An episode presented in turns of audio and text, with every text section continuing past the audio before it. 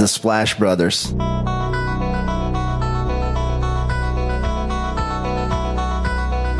The Splash Brothers, is that?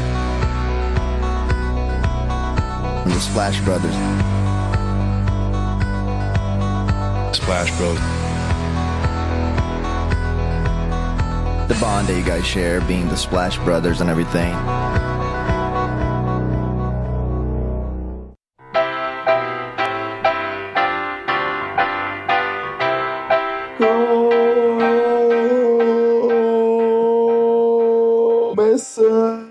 Splash Brothers número 146. Eu sou o Guilherme. Eu sou o Naro Paglioni. Léo, semana que viramos a página para mais uma temporada de NBA e também de Splash Brothers, mas antes de olharmos para frente, precisamos dar uma volta no passado com as efemérides semanais. E aproveitando o clima de draft, começamos com um dos piores drafts da história com a seleção do Anthony Bennett na primeira escolha geral do draft de 2013, no 27 de junho daquele ano. E saímos dessa efeméride, vamos para seguinte, com também um dos piores drafts da história. Quando eu falo piores drafts da história nesses dois casos, eu tô falando das primeiras escolhas gerais. E aí vamos para 27 de junho de 2001 com com Amy Brown sendo selecionado pelo Wizards. Aí no 28 de junho de 2017 rolava a troca de Chris Paul dos Clippers para os Rockets. 28 de junho de 2012 o draft do Anthony Davis. 28 de junho de 2007 mais uma troca que onde é que o Ray Allen saía do Seattle Supersonics e rumava para o Boston Celtics e ali se formava um dos maiores Big Threes da, da história recente. Ele que definiu o conceito também de Big Three recentemente com a junção de Ray Allen, Paul Pierce e Kevin Garnett. Os Celtics foram campeões uma vez com esse trio, chegaram em mais duas finais da liga. Em 28 de junho de 93, Bradley Beal nascia. 29 de junho de 91 nascia Kawhi Leonard. 29 de junho de 81 nascia Joe Johnson. 1 de junho de 72, os Warriors assinavam com Rick Barry, um dos maiores jogadores da história história da franquia. A semana de Free Agency é isso, Léo. Poucos assuntos, como você já imaginava, né? É, não tem muita coisa, né? Nesse momento, você tem que até recorrer, né, pra datas de nascimento. Não, mas eu sempre falo de datas de nascimentos aqui, meu caro. É, mas geralmente o assunto é outro, né? É o que ele se destaca mais aí. Exato. Bem, vamos pros merchants? Bom, arroba podcast SplashBR no Twitter e no Instagram. E toda segunda-feira você pode acompanhar o Splash Brothers no seu agregador de podcast favorito. Então, você que tem Spotify, Deezer, Cashbox ou qualquer outro, pode encontrar o Splash Brothers aí. Aí aproveita para seguir, né, para dar aquela recomendação, deixar sua avaliação e falar com seus amiguinhos, enviar o podcast para seus amigos, aproveitando que esse é um bom momento, né, que é um momento de draft, de daqui a pouco free agency, que o pessoal curte. Então, aproveita para espalhar a palavra do Splash Brothers. Não só a palavra, Léo. Normalmente eu pego um pouco dessa sua fala para destacar, dar um destaque complementar aqui à sua fala do áudios do Splash Brothers através do, da mídia podcast. Mas essa semana eu farei diferente e destacarei um pouco das nossas redes sociais, arroba podcast SplashBR em Twitter e Instagram, como você bem já falou, porque essa semana a gente fez trabalho de divulgar mock, fizemos trabalho de debater as escolhas, participamos, como você já tinha antecipado semana passada, da live do Jumper ali através dos perfis no Twitter para fazer uma seleção real time de um mock draft, onde é que a gente representou. Agora eu vou tentar falar que nem o nosso novo parceiro, Léo, nosso novo querido amigo Cebolinha dos Hornets, o Charlotte Hornets, onde é que a gente selecionou pelo Hornets junto com o Cebola do Hornets, lá que fez a 13 terceira escolha, nós fizemos a 15 quinta no draft real, o Hornets trocou essa primeira seleção feita, mas então queria destacar um pouco disso, Léo, porque essa semana focamos bastante trabalho, bastante coisa lá nas redes sociais. Então siga lá, siga, compartilhe em Twitter, Instagram, arroba podcast SplashBR. Vá lá, dê uma olhada nos nossos mocks, vê o que a gente acertou, o que a gente errou, como foi nossa distribuição de seleção. Spoiler, acertamos pouco. Não era a intenção também, né? Exato. E vai lá e dá uma conferida porque ficou bem legal, Léo. Orgulhoso do nossa, da nossa dedicação e do nosso trabalho nessa semana. Por falar em dedicação e draft, o que, que você lembra aqui? Exato. E aí não podemos deixar de citar nossos parceiros do www.jumperbrasil.com. Nós que pelo terceiro ano seguido participamos da live do draft lá com o pessoal do Jumper, mas somos, eu diria, a cereja do bolo, Léo, para ser aquela peça complementar, mas tem gente que acha a cereja do bolo a parte mais importante, então vou mudar um pouco aqui a fala, porque fomos mero coadjuvantes, onde é que o pessoal, tanto a NBA quanto o pessoal do Jumper, fizeram um trabalho sensacional. É, o Ricardo Sabolito, que participou conosco aqui no Mock na semana passada, estava até fazendo um fio lá no Twitter falando da dedicação e do trabalho que eles fazem há 12 anos cobrindo através de lives o draft da NBA constantemente. A dedicação que já começou hoje para draft do próximo ano. Então, o que eles fizeram lá, Léo, foi um trabalho fenomenal. Sete horas de gravação, começando sete horas da noite, indo varando a madrugada e terminando não só com a seleção do Gui Santos, ou mais um brasileiro na NBA que volta a jogar, se junta ao Raul Neto nesse momento e ao Didi Lousada com jogadores que terão contratos para a próxima temporada. O Raulzinho tem um contrato expirante esse ano, mas deve seguir na NBA para a próxima temporada. E ele não só foi selecionado para animar a nossa noite, Léo, mas também como participou lá da live do Jumper. O pessoal do Jumper merece essa oportunidade, né? É, foi bem legal a participação do Gui, né? Obrigado, obrigado. A minha participação foi boa. Que bom que você gostou. O Guilherme que joga melhor, Gui. Tô falando do Guilherme que joga bem, mas foi bem legal. E como o Sabuito falou, né, pra coroar todo esse trabalho que eles têm durante toda a temporada falando sobre draft, aí tendo essa live aí gigante, né, falando de basicamente todos os jogadores e ainda sendo coroado, pra, podendo falar ali com o Gui Santos, que tava bem emocionado, né, que tinha acabado de ser escolhido pelo Warriors. É, ele mesmo falou que já não esperava mais ser selecionado, né, que ele foi escolhido quase no final do draft. Muito feliz por ele, Léo. Tomara que consiga jogar, que consiga participar. E vai estar recheado de companheiros, Léo, com o Stephen Curry, Clay Thompson, Draymond Green, diversas outras peças, então bem legal. É, vamos torcer pelo Gui Santos, que ele tenha muito sucesso na NBA, né? Nem começamos o assunto, mas já deixar parabéns para ele primeiro. Com certeza não é fácil chegar. O que ele já fez até agora, só isso já é muito difícil, né? Torcemos para que ele tenha uma carreira muito boa na NBA. E já parou para pensar que nós participamos de uma live que um jogador da NBA, que daqui uns dias pode estar com o Curry, participou, Gui? Nada mais justo, né? Nós somos os Splash Brothers. Será que nós tivemos influência em alguma coisa, Leonardo? Fica a questão, hein? Será que o pessoal do Jump, quando convidou para ele participar, falou: Putz, tivemos Splash Brothers agora há pouco. Aí ele confundiu? Bem, Léo, e para fecharmos aqui a rodada de merchants, Marco Túlio Baima, o príncipe das edições. Arroba Marco Túlio Baima. Você precisa de um editor pro seu podcast, entre em contato com ele. O Túlio, que apesar de falar que não gosta de, de podcasts longos, como foi o nosso último mock, eu acho que no fundo ele gosta, viu? Porque ele sempre, É, ele- Fala, que- ele sempre fala que o que mais dá audiência, o melhor e tudo mais. É, ele, ele gosta, acho que da, da gente, Léo, da gente fazendo um trabalho aqui que dê resultado e como os podcasts longos, nossos ouvintes normalmente valorizam esse trabalho, ele fica feliz pela gente, mas que para editar deve ser difícil, deve ser difícil.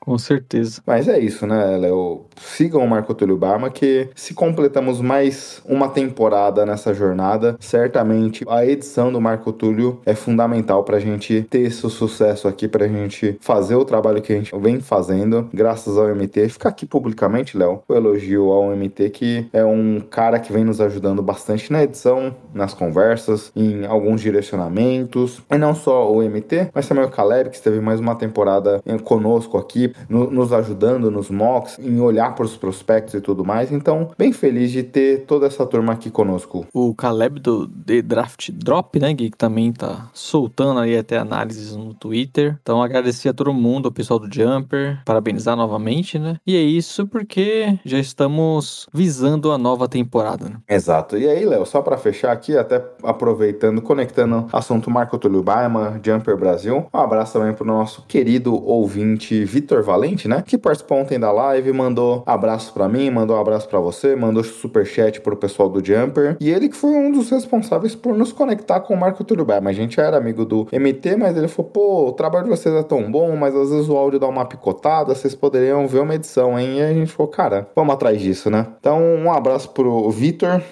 Feliz com você ainda nos acompanhar, Vitão. Abraço pro Vitor e pro Lauro, né, Gui? Que daqui a pouco vamos falar um pouco mais. Esse precisa um, um abraço forte, carinhoso, viu, Léo? Bem, vamos pros assuntos introdutórios? Bora. Porque quando a gente se organizou aqui, Léo, eu falei, ó, a gente precisa falar do Kenny Atkinson desistindo de treinar o Charlotte Hornets. E aí, assunto do momento, pauta quente, pelo menos para o momento que gravamos, porque cerca de meia hora atrás, o Charlotte Hornets, que, como eu comentei, Kenny Atkinson desistiu de treinar a equipe e resolveu continuar como um dos assistentes técnicos do Golden State Warriors. É difícil isso acontecer, mas aconteceu nesse caso. Não sei se tem alguma correlação com a lesão do Steve Kerr, que já perdeu jogos importantes e tudo mais, ou se algum planejamento dele de se aposentar num futuro próximo, ou não, ou simplesmente ele achou melhor seguir lá. E aí, Hornets definiu a contratação de Steve Clifford, que retorna à equipe, ele que já foi treinador do time, volta a treinar Charlotte, um técnico muito mais voltado para o sistema defensivo, Léo, e foi uma das principais dificuldades do time do James Borrego esses anos, desde a chegada do Lamelo, pelo menos. Uma surpresa, né? A gente imaginava o Atkinson assumindo o Hornets, mas agora com o Steve Clifford voltando pro time, né? Imagino que até a disputa ali parecia que seria com o D'Antoni, que era o finalista também na primeira etapa ali, e acabou ficando sendo preterido, né, nos dois momentos. Imagino que seja até o Hornets visando um pouco mais, um time um pouco mais competitivo, mais defensivo, mais com a cara do, do que nós vimos na época até do, do Clifford. E, e ele voltou pra franquia, né? Parece até brasileirão, né, Gui? O treinador vai e volta várias vezes. O Clifford até se tempera treinador do Hornets e agora está de volta. Exato, Léo. É, muda bastante a filosofia, não em relação ao Borrego, mas até o do que se imaginava com o Atkinson, né? Que é um técnico que valoriza a troca de passes. Ele no Nets, na época, era um cos pobre do próprio Warriors, muita troca de passe, um, movimentações e tudo mais. Se imaginava um, um, um, basquete nesse sentido que ia valorizar muito a peça principal do time com o Lamelo Ball. Agora muda um pouco, um ataque talvez mais simplificado, tendo o Lamelo guiando o ataque, mas com uma força defensiva que vai ser interessante de acompanhar. Eu gosto da movimentação, você comentou aí do D'Antoni, Léo. Eu penso da seguinte forma: se você fez uma entrevista ali para duas pessoas, supondo aqui no caso que foram os dois, a gente sabe que o processo seletivo é maior que esse. Você contratou o primeiro, o primeiro desistiu. Se você não contratou o segundo, foi para uma nova entrevista que você não tá muito confiante com ele. Então,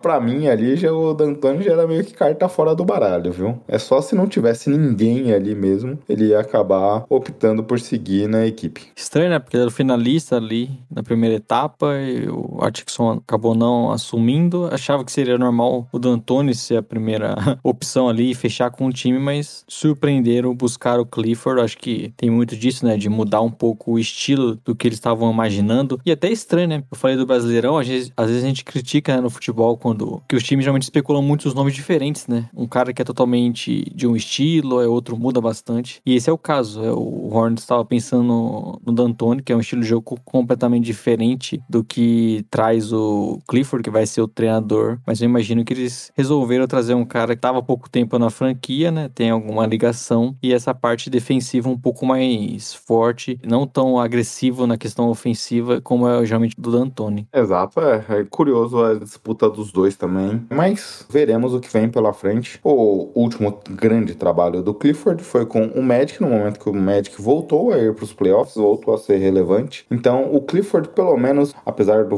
do foco não ser ofensivo, Léo, sempre consegue montar times competitivos e é isso que o Charlotte precisa. É isso que eles precisam e vamos ver o que, que vai acontecer, né? Parece um time que também vai estar bem ativo aí para fazer algumas mudanças no elenco. Exato. Léo, um assunto pra gente passar aqui rapidamente, mas um assunto chato também. Não chato pela delicadeza do tema, mas chato porque eu já tô de saco cheio de falar de Kyrie Irving fora de quadra. Mas existe toda uma discussão e negociação nesse momento contratual do Kyrie com a equipe de Brooklyn. Ele que pelo jeito quer ganhar o máximo, ele que quer ganhar um contrato longo. A equipe dos Nets parece que não estão muito dispostos a esse movimento. Obviamente, porque Kyrie desde que chegou, notícia muito mais fora de quadra do que dentro de quadra e não jogou muito mais do que jogou. Então acho que o Brooklyn nesse momento parece fazer o movimento correto e tenta barganhar alguma, algum valor ali abaixo com o Kyrie. Mas aí a respeito disso, o próprio Kyrie veio já a público deixar vazar que não ele diretamente, mas através de assessores, agentes e tudo mais, que talvez ele esteja disposto a ouvir o mercado, viu? É, é uma situação complicada novamente, né? O Kyrie sendo notícia fora do, das quadras É uma situação muito complicada, né, pro Nets, porque as notícias dão conta também que se eles não conseguirem resolver essa situação no Kyrie Irving, o Kevin Durant provavelmente vai pedir para sair. Então, mas esse ponto, Léo, o próprio hoje, ontem, não sei se você viu essa, mas no emaranhado de questões envolvendo drafts e tudo mais, um pouco mais no começo da tarde, gravamos 24 do 6, um dia depois do draft, o hoje soltou uma nota falando que Duran não fez nenhuma declaração em relação ao front office que pediria para sair. O Chance falou que o Duran estaria disposto a sair caso o Kyrie realmente saia, mas o hoje deu uma informação contrária a essa. Então, há muita nebulosidade ainda no ar sobre o tema. É, isso é fundamental para essa questão, né? Porque claramente, e acho que tá certo, o Nets não quer se comprometer tanto com a Irving em questão de valor e até de longevidade né, no contrato, porque é um jogador que simplesmente você não pode confiar, ainda mais se fazer um contrato longo dele que tiver com 34 anos, vai lá saber como que vai estar a situação dele, né? E qual é o envolvimento que ele vai ter com o basquete e a motivação para isso. Então dá para entender muito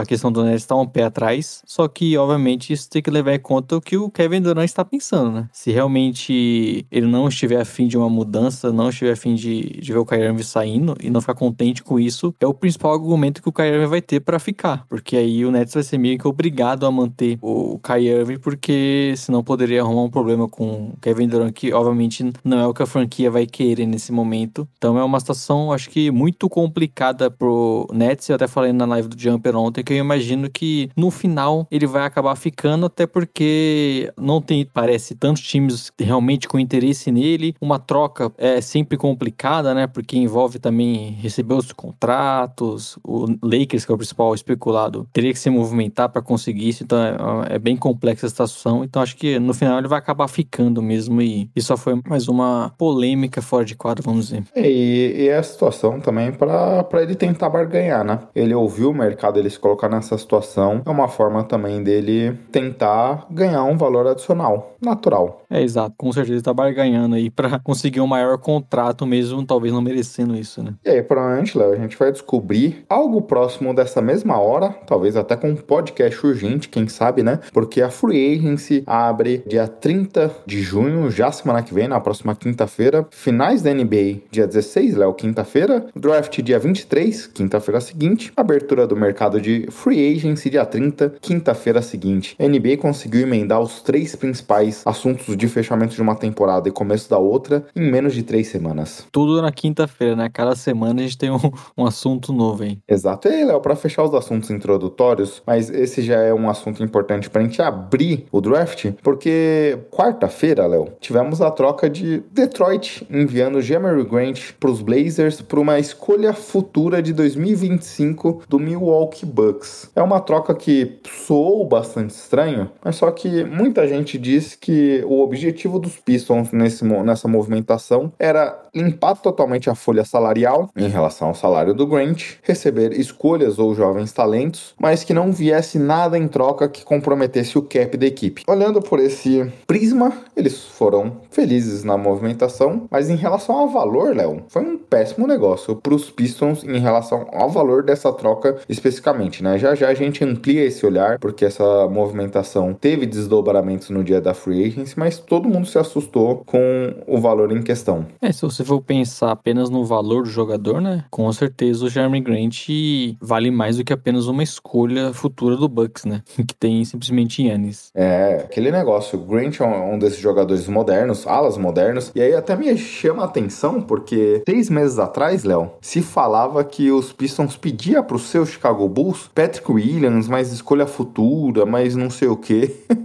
o torcedor dos Bulls deve ter visto essa troca na quarta-feira e ficado desesperado, né? Porque era o jogador perfeito, fez muita falta pros Bulls nos playoffs. Não tô falando que pararia o Yannis, mas seria um ala alto, versátil, defensivamente. É, foi algo que fez muita falta para Chicago. E é justamente isso que ele te entrega. Defensivamente é um cara que pode marcar diversas posições, consegue marcar principalmente alas, o principal ala adversário. Ofensivamente, a passagem pelos Pistons mostrou, mostrou pra gente um cara muito mais versátil ofensivamente do que a gente via até então na época de Denver Nuggets, daquele muito mais passava a quadra pro spot-up shooter ou pro cutter. Aqui a gente viu ele criando jogadas e tudo mais. Então houve uma evolução grande do jogador para chegar até os Blazers. Justamente esse ponto que a gente falou, né? O valor da troca, olhando todo esse contexto, assustou. É, acaba que é um valor abaixo do que a gente imaginava que estaria valendo o Jeremy Grant no mercado. Como você falou, né? Um jogador que se mostrou um pouco mais completo ofensivamente no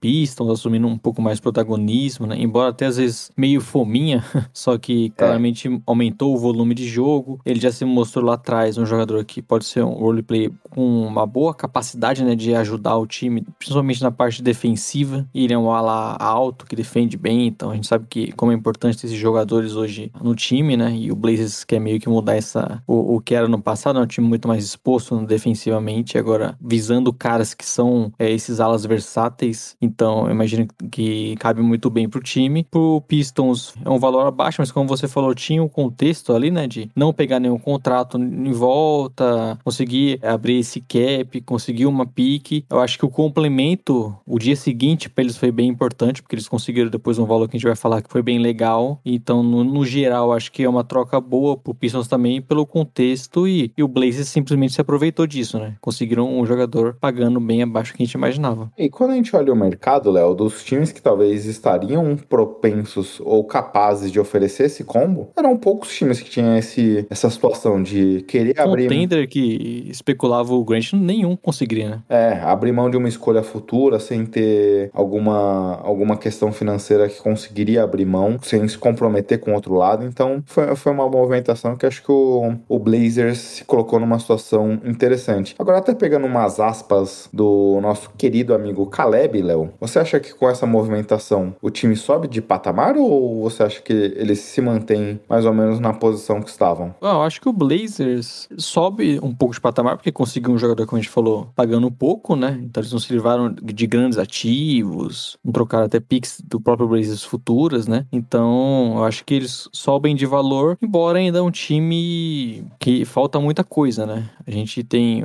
uma estrutura começando a ficar um pouco diferente com Lillard, com Grant, Josh Hart que já chegou, né? Mas ainda precisamos saber se o Nurkic vai ficar. É um time que parece ainda buscar outros jogadores, outros alvos, né? Inclusive se especulava eles trocando a pique, o que, não aconteceu. Mas eu acho que consegue dar um passo, um jogador importante. Eu acho que tem, é bem interessante ter um Grant hoje, por toda essa versatilidade que a gente comenta na liga. Inclusive, inclusive vamos falar bastante também né, dos prospectos em relação a isso. A gente vê que é muito priorizado esses jogadores versáteis, principalmente na parte defensiva. Então eu gosto da adição pro Blazers, mas ainda tá longe de ser o time que a gente acha que vai ser o, o que o Lillard vai conseguir chegar na final de NBA, né? Tá? Precisam de muita coisa, até porque eles mudaram bastante e estavam visando a, a mudar todo o elenco e abrir esse espaço no cap para conseguir montar um novo time, né? Excelente, Léo. Vamos agora pro draft? Bora. O draft é longo, né?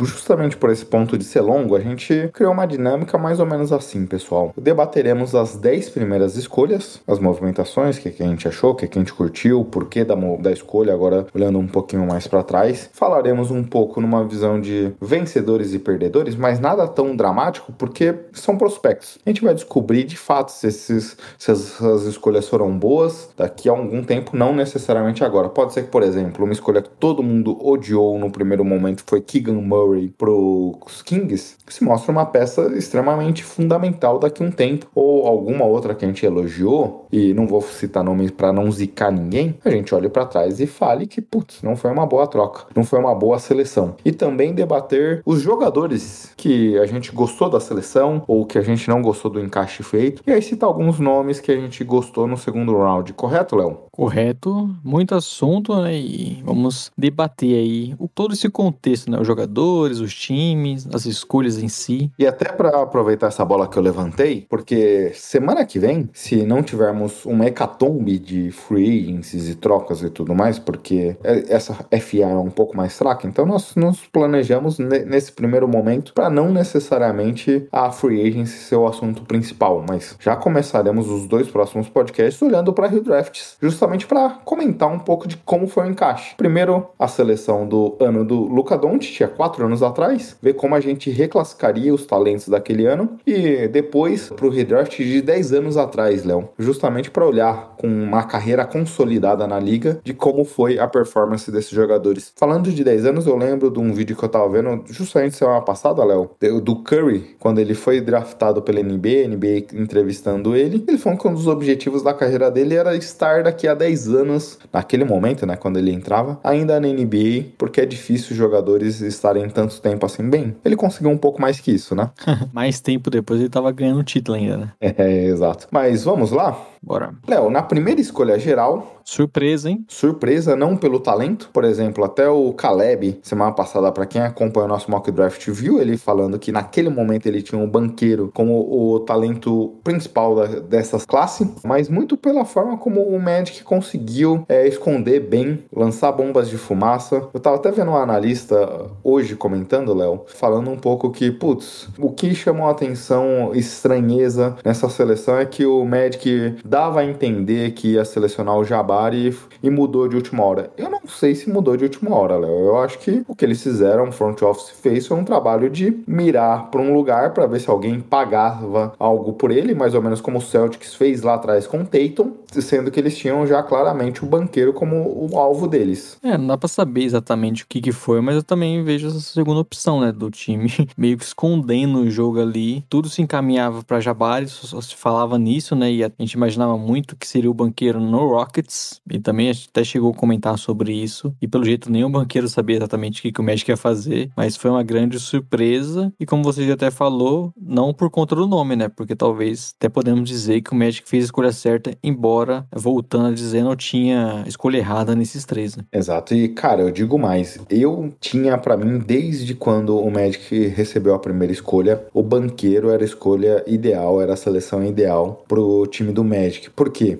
Quando a gente olha, até mesmo desde a passagem do Clifford, o Magic, nos seus melhores momentos, nesses últimos cinco anos, esteve lá nesse seu melhor momento pela defesa. Uma defesa forte. Isso meio que pendura como uma cultura e como uma característica de parte do time. Uma defesa boa, uma defesa forte, uma defesa agressiva, mas uma dificuldade gigantesca de pontuar. Eu lembro até, Léo, quando eles enfrentaram o Bucks nos playoffs, onde é que você olhava com o Bucks com uma defesa extremamente agressiva na bolha e tinha momentos que parecia que eles não sabiam o que fazer no ataque de tanta dificuldade que eles tinham. E o banqueiro era o melhor criador de jogadas hoje como prospecto entre esses três jogadores, seja para ele ou seja com assistência. A gente até comentou que nos últimos nove jogos ele da NCA ele já começou a dar uma média de quatro assistências por partida. Pode em alguns momentos simular um point forward e nesse sentido eu vejo como ele já chega no primeiro ano tem tudo já para ser o principal pontuador da equipe de Orlando. Eu acho que essa é a questão, né? O banqueiro, o Magic tem muitos jovens com talento, né? A gente sempre fala isso em todas as posições. É um time que teve o Franz Wagner como um dos principais destaques da última temporada entre os rookies, né? E,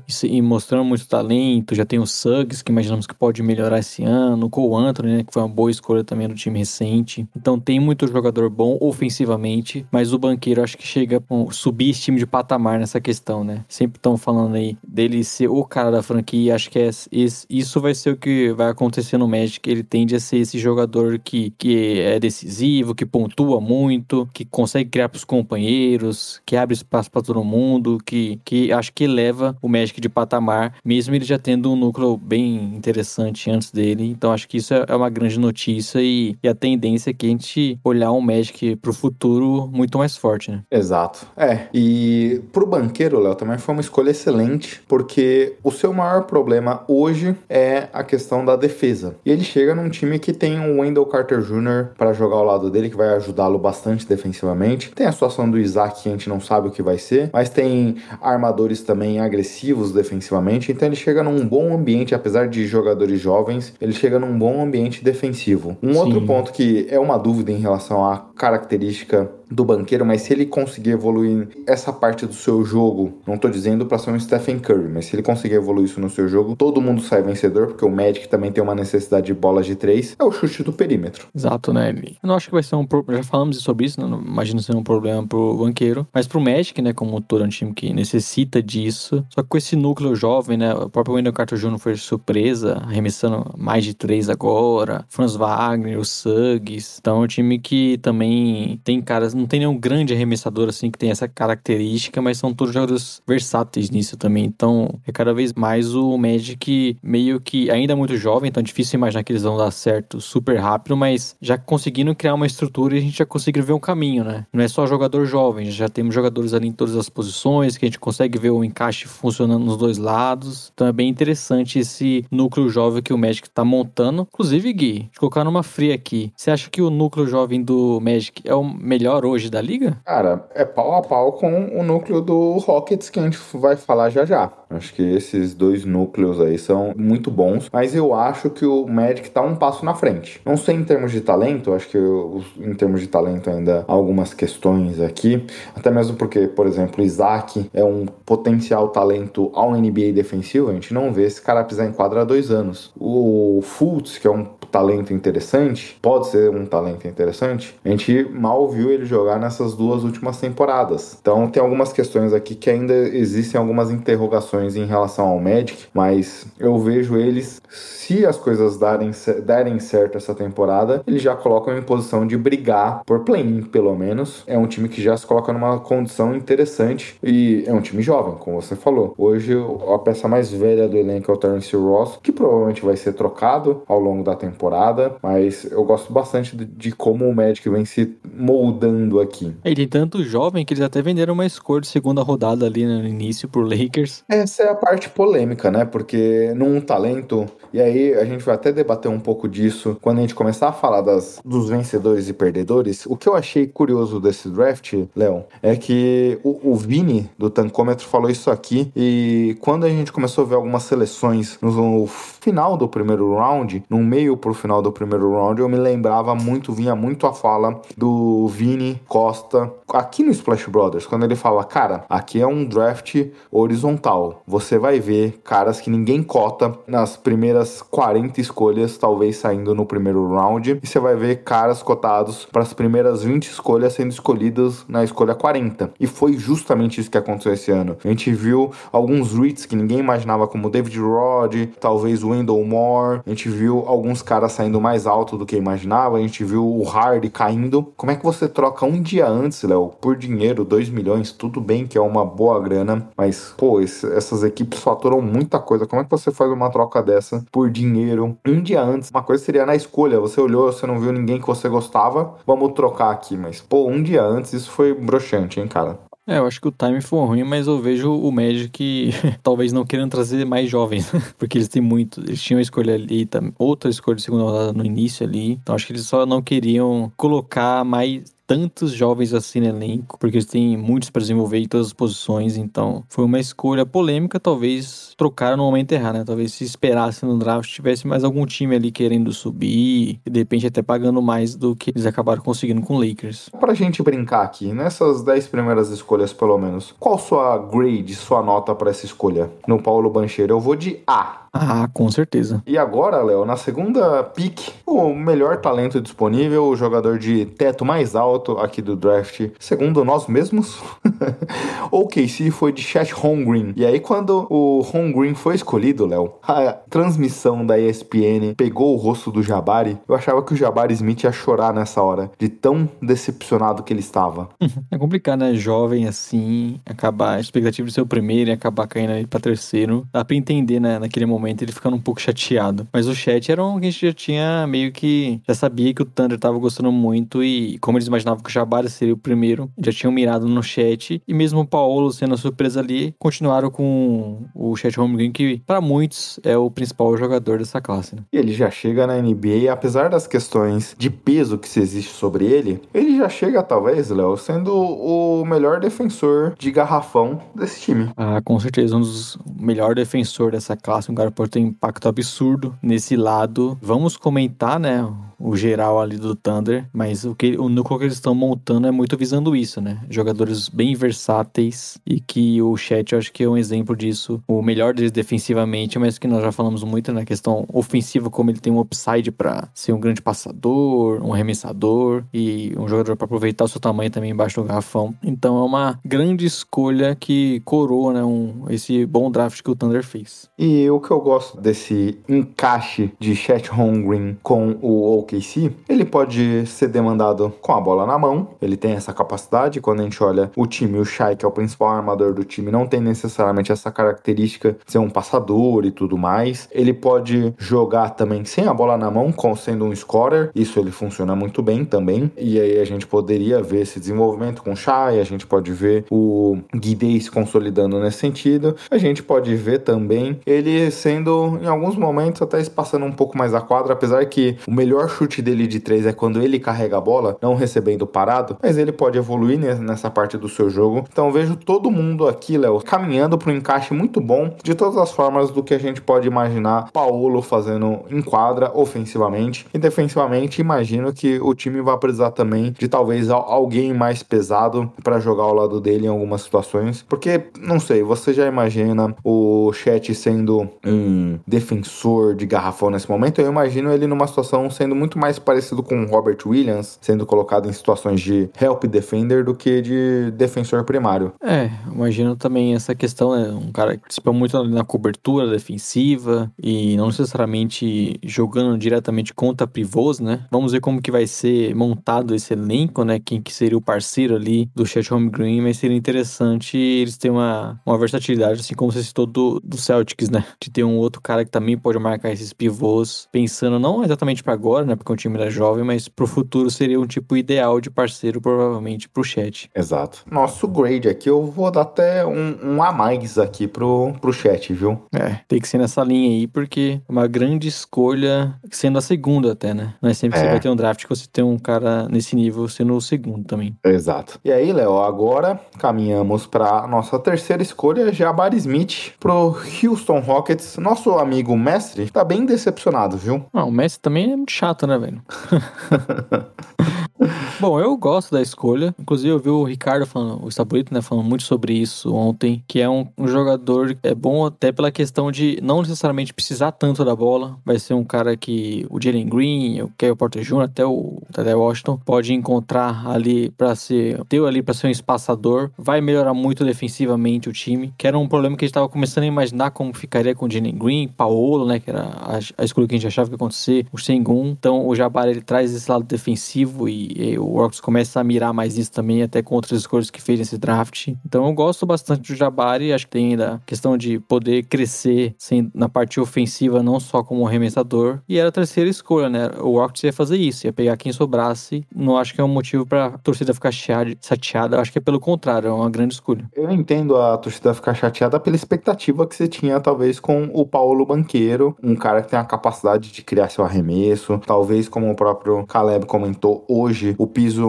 para mim, o piso mais alto entre todos os prospectos já chega com a capacidade de Paulo Banqueiro numa situação aqui, talvez, pra, seria o vencedor do Rook of the Year no planejamento aqui. Não olhei as odds, nem sei se já existe essa disponibilidade, mas imagino que seja a odd mais baixa de aposta aqui. E você sai com um cara totalmente ao contrário disso. Um pouco mais defensivo, uma capacidade de marcar, um teto de marcar todas as posições, de ser um marcador primário, on-ball e off-ball muito bom. E um chuta, um scorer. Ele tem a capacidade, a gente já debateu um pouco do Jabari aqui, de finalizar por cima de qualquer um. Ele tem um bom primeiro passo, seja para um step back ou para uma mini infiltração ali indo para meia distância, mas ele não consegue bater para dentro, né, Léo? O kick da bola dele é alto e tudo mais. Essas são umas dificuldades que talvez, olhando esse cenário, ele não consiga se desenvolver para ser um prospecto melhor que isso. Mas, e aí acho que isso é um pouco da frustração, mas olhando como encaixe, como você mesmo falou, eu acho que é o melhor encaixe pro Rockets aqui. Não sei se o Jabari vai ser o melhor jogador desse, desse draft, eu imagino que não, mas mas como encaixe, eu vejo um encaixe muito sólido. Porque traz defesa, como você falou, era uma necessidade da franquia, apesar que você perguntou lá no, no Magic quais são, qual é o time mais jovem, talentoso aqui, eu citaria talvez o Rockets, mas o Rockets é o time de, para mim, de toda a NBA que tá mais atrasado no processo de reconstrução, porque ele ainda não tem nenhuma característica de time. Aqui tem um monte de jovens jogadores de talento e a gente não sabe fazer desse limão uma limonada. Então, com, com o Jabari, uma cara de time já começa a ser formado para mim aqui. E aí a gente vai debater um pouco mais para frente, mas o Rockets, depois de um ano passado talvez um draft muito mais focado no ataque, começa a endereçar boas peças defensivas aqui e eu começo a gostar também do que a gente tem de potencial nesse time. É, e traz mais arremesso pro time, né? Isso gera mais espaço pro Jalen Green, por exemplo. É, o Kevin Porter Jr., né, que ainda, que não, até a temporada se iniciar, é o armador titular desse time, é um cara muito agressivo, encaixa que eu gosto,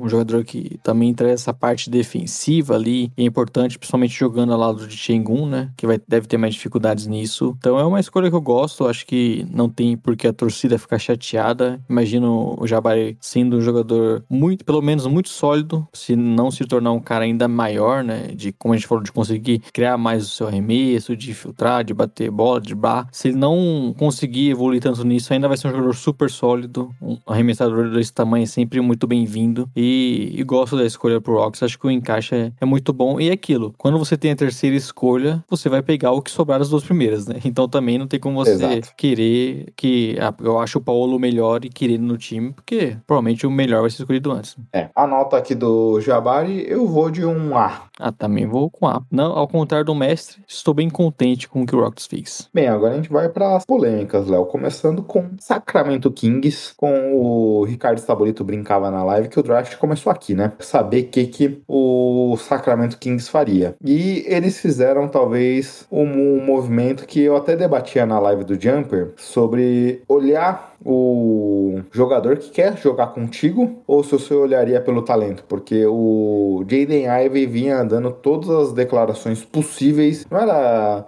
indiretinha não, Léo, que era mensagem direta na cara para todo mundo saber que eu não quero ir pros Kings. Se recusou a fazer o workout lá, é, nas entrevistas que dava, falava da relação que a família dele tem com Detroit e tudo mais, então é, forçou uma situação e a equipe dos Kings preferiu ir em quem queria jogar com eles. É, é aquilo, né? O ideal nessa, nesse momento, talvez, fosse que o time conseguisse uma troca, né? Já que o Ivy não queria, e a gente sabe que é complicado essa questão né, do jogador ali não se mostrar disposto a jogar pela franquia, o ideal seria uma troca, só que também é complicado avaliar isso porque não sabemos quais propostas poderiam ter chegado e tudo mais. E chegou, né? É, sim. Dizem que o King estava muito ali ativo no mercado mas se não trocou é porque não via propostas tão boas assim. E acabou pegando um cara que provavelmente eles gostam e que se mostrou disposto a jogar pelo time. Eu entendo isso, mas pensando assim, pelo talento, para mim o Ivy, pelo menos o quarto dessa classe, para mim, era o jogador que eles deveriam ter draftado. É, foi decepcionante essa escolha. Foi bem decepcionante. Obviamente, é aquilo que o Xará, Gustavo Lima, do Jumper, já falou aqui conosco. O Keegan Murray talvez foi o melhor jogador da NCAA na temporada passada, do basquete universitário. O encaixe é interessante com o Sabonis e com o Fox, coisa que o encaixe, o potencial encaixe do Ivy não era necessariamente dos melhores. Ivy aqui em Sacramento, acho que até por isso que ele não queria ir para lá. Mas, dito tudo isso, você não passa um talento como esse. Num draft de quatro peças, você não pode ter a quarta posição e não sair com o melhor talento disponível. Isso é frustrante. E mais uma vez a gente vê o Sacramento fazendo esse tipo de movimentação. Eu sempre fui um defensor do trabalho do McNair, Léo. Sempre gostei do que ele fez até aqui. Drafts de Halliburton, algumas movimentações interessantes, mas essa aqui eu acho que doeu demais. Obviamente, é um time que tem a necessidade de vencer, né? A escolha ano passado do Davion Mitchell foi pensando nisso, uma pick top 10, e aí você saiu com um dos prospectos mais velhos da classe. Esse ano eles fazem o mesmo movimento e não sei se é o ideal. É, um time que claramente, além dessa questão do jogador, eles queriam um cara mais pronto, que tenha um encaixe melhor, né? Porque a gente falou da questão do, do Ivy com, com Fox, que não era tão simples assim na adaptação. Eles buscam um jogador mais pronto, que vai ter um bom encaixe no time, vai trazer muitos pontos, vai ser um, um parceiro pro Sabonis ali que marca melhor, né? Que até o próprio Sabonis é um jogador que pode contribuir nessa questão defensiva. E então é um cara que tende a produzir bem já nessa primeira temporada. E o Kings é aquilo, né? Eles precisam voltar para os playoffs. A gente sabe que todos os movimentos da equipe nos últimos tempos têm sido para já conseguir ter um time mais competitivo, por mais que não seja talvez o, o melhor pensando para o futuro, né? De conseguirem realmente montar um time contender. Mas eles, o Kings precisa desesperadamente voltar para playoff primeiro, né? Bem, a minha nota aqui, Léo, é um B-, hein? Eu vou ser mais tranquilo, vou colocar um B, vai. Pra não machucar tanto nosso amigo Lauro. Até porque, já falamos, gostamos do jogador, né? O problema não é o, o Keegan e sim quem eles passaram. Exato. Bem, agora os Pistons O Pistons sorriu, né, Gui? sorriu. Se tem alguém que ficou feliz, foi o nosso amigo, o nosso querido outro amigo, Gabriel, o cara dos esportes. Esse ficou contente. Inclusive, quando a gente soltou o nosso mock, né? Que tinha o Keegan Murray pro Pistons, porque a gente colocou o Ivan no Kings. Ele me mandou uma mensagem me xingando, viu, Gui? No, no privado ali. Ficou bravo. Ele mandou mensagens lá dando RT no nosso comentário, falando que é, seria um absurdo se isso acontecesse. No fim, ele sorriu. E o Ivey é um encaixe muito bom com o nosso querido Cade Cunningham, porque o Cade é aquele jogador, Léo, que faz tudo muito bem, mas não é necessariamente excepcional ainda hoje em nenhuma das qualidades que ele tem, que é jogar um basquete de pris- primeiríssima prateleira. E o Ivey pode jogar também assim como o Cade, com ou sem a bola, pode passar quadra, se mostrou um chutador versátil, principalmente com a bola na mão. E tem como sua principal característica a velocidade. E a velocidade ele pode ter também com quadra aberta, também carregando a bola, mas também recebendo em movimento e atacando. Se forma um duo muito interessante aqui na figura dessas duas peças. Pistons pode aproveitar muito bem né, essa explosão, velocidade aí do Ivey para atacar mais o garrafão, botar mais pressão ali no garrafão adversário, para jogar mais em transição. Como você falou, ele joga bem, não necessariamente precisando da bola, né? Então ele pode ter uma boa parceria com o Cade Cunningham, encontrando ele em movimento e partindo em direção à cesta. Então é um cara que traz mais é, esse poder ofensivo pro Pistons, pensando em ser um time que pressiona mais o ar adversário. E toda essa explosão, força física dele deve gerar, inclusive, muitos highlights, né? Acho que a dupla aí, Cade Cunningham e, aí vai ser bem divertida de ver jogar. Como você falou, o encaixe eu acho muito bom. E é o Pistons, aí a gente falou de núcleo jovem bom. Acho que o Pistons também não deve muito pra esses outros, né? Porque você tem um cara como Cade Cunningham, que a gente projeta ser um jogador pra brigar por muitos MVPs na carreira. E o Ivey, que também tem a tendência de ser um, um cara com a carreira pelo menos é muito boa na liga. É, já está se formando um núcleo muito forte. E, e é o, que é importante, o que não é o determinante sempre, né? Mas o que é importante também é que esse núcleo, pelo jeito, vai ter um bom encaixe, né? Não é só juntar um monte de talento. Exato. Faz bastante sentido até aqui as movimentações e a escolha caiu como uma luva pros Pistons. Gostei bastante, Léo. Nota aqui pra mim a mais. A mais também, é isso é até a sorte de contar com esse cara sobrando, né?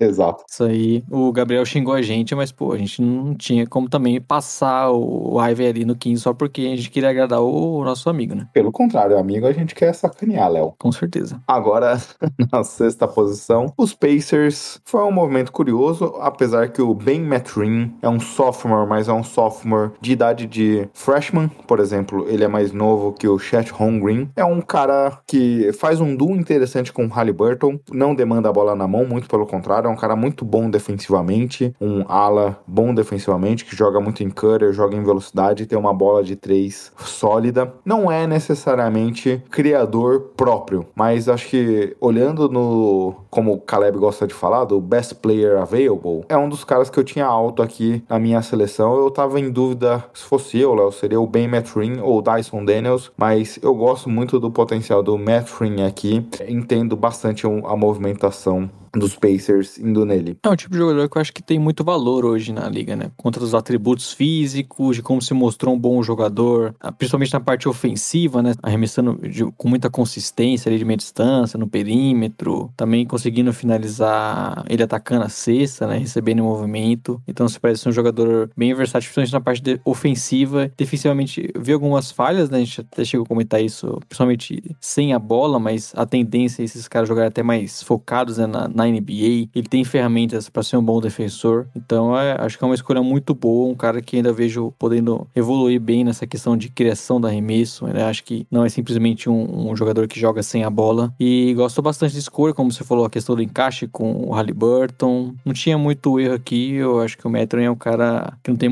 como questionar muito a escolha dele. O Pacers mandou muito bem nesse momento e, e começa também né, a- o seu rebuild muito bem com o Halliburton e com o Metron agora. É, exato. Existiam boatos sobre uma potencial troca do Malcolm Brogdon na noite do draft. Não aconteceu, mas o Pacers dá sinalizações que ainda está aberto a ouvir trocas, não só ouvir, mas realizá-las. Existem boatos também envolvendo, dizendo que talvez o Miles Turner também possa sair. Então o Pacers começa a colocar o pé em cada canoa, né, Léo? Olhando para o futuro, trazendo jovens talentos. O Metro encaixa bem legal nessa dinâmica, principalmente num duo com o Halliburton.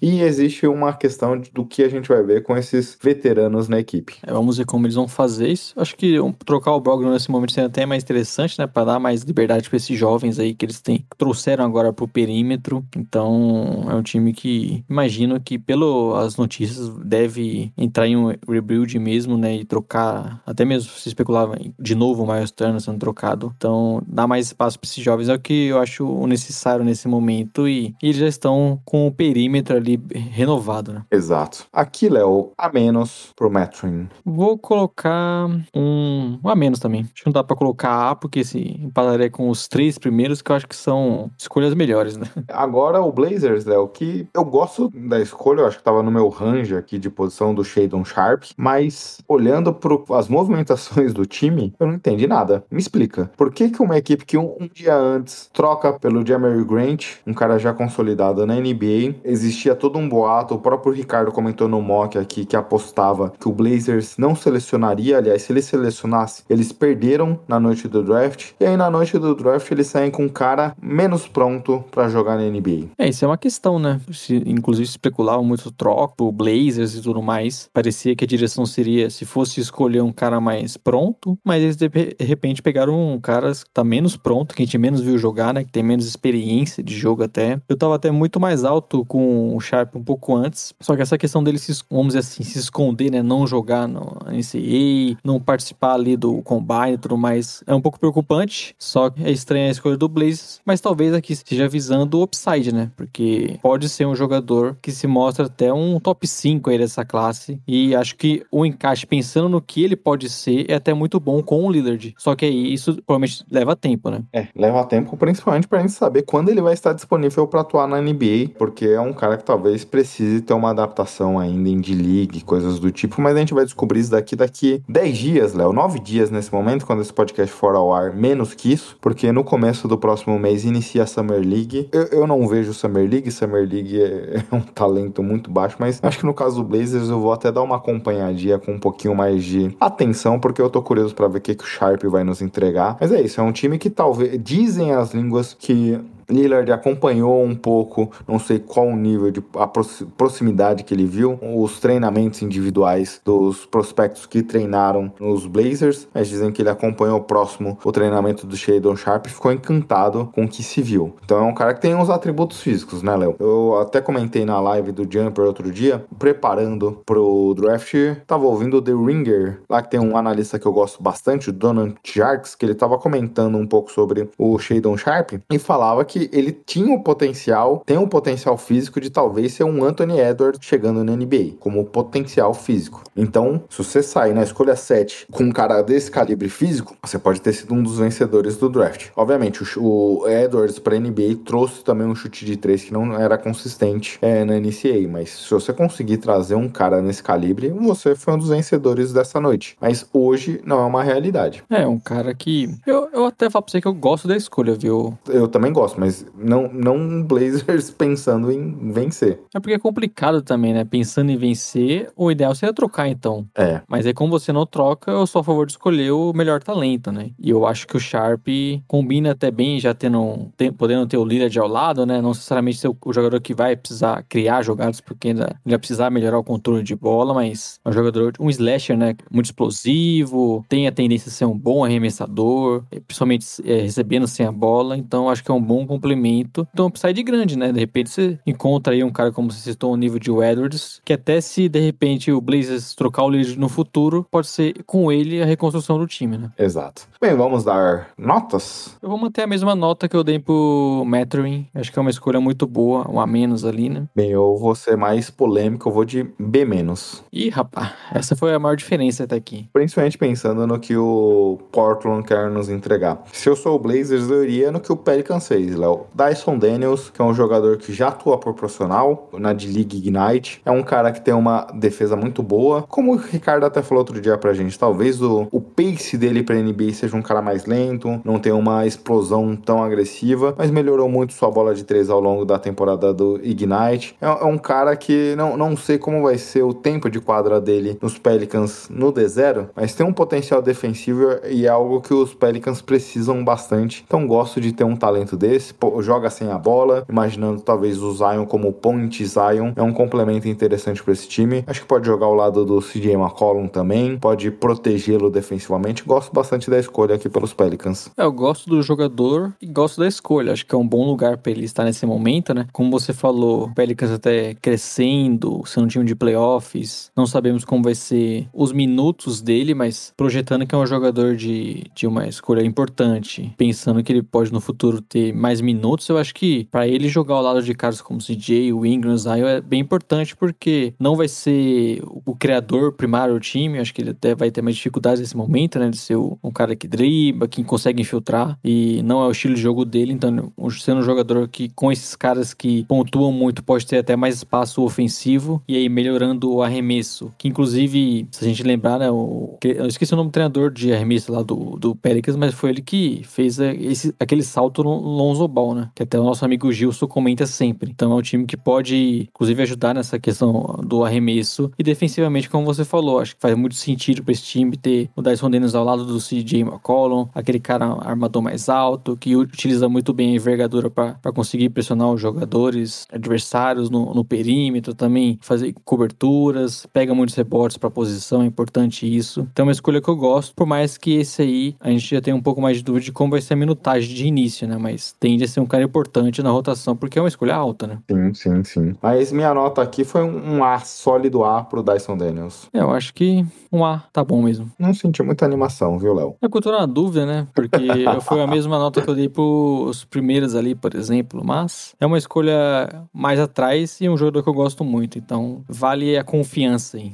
Beleza. E confiança os Spurs demonstra demonstraram aqui num pequeno reach, Léo. No Jeremy Sochan é um cara que chega sendo talvez um dos melhores defensores desse draft. Vamos dizer assim, o defensor mais versátil desse draft. Marca todas as posições, tem um flash de ser um bom passador para NBA e adora jogar em quadra aberta, mas o jogo de meia quadra dele é bem fraco. Então isso me preocupa bastante em relação a, a essa escolha em especial. Mas a gente já viu também em outros momentos San Antonio conseguindo desenvolver muito bem o arremesso desses jovens jogadores. Eu falei brincando que é a melhor escolha do draft. Eu te confesso, e aí eu vou confessar aqui, mas você viu lá porque a gente estava numa live entre amigos vendo as escolhas, eu não fiquei tão animado naquele primeiro momento com a escolha. Eu teria ido com AJ Griffin nesse momento, que ele caiu bastante. Tava até torcendo para os Spurs fazer uma tentativa de subir ali para 15 posição ou algo do tipo. Mas Jeremy Sochan é um cara muito versátil defensivamente, é um cara que pode jogar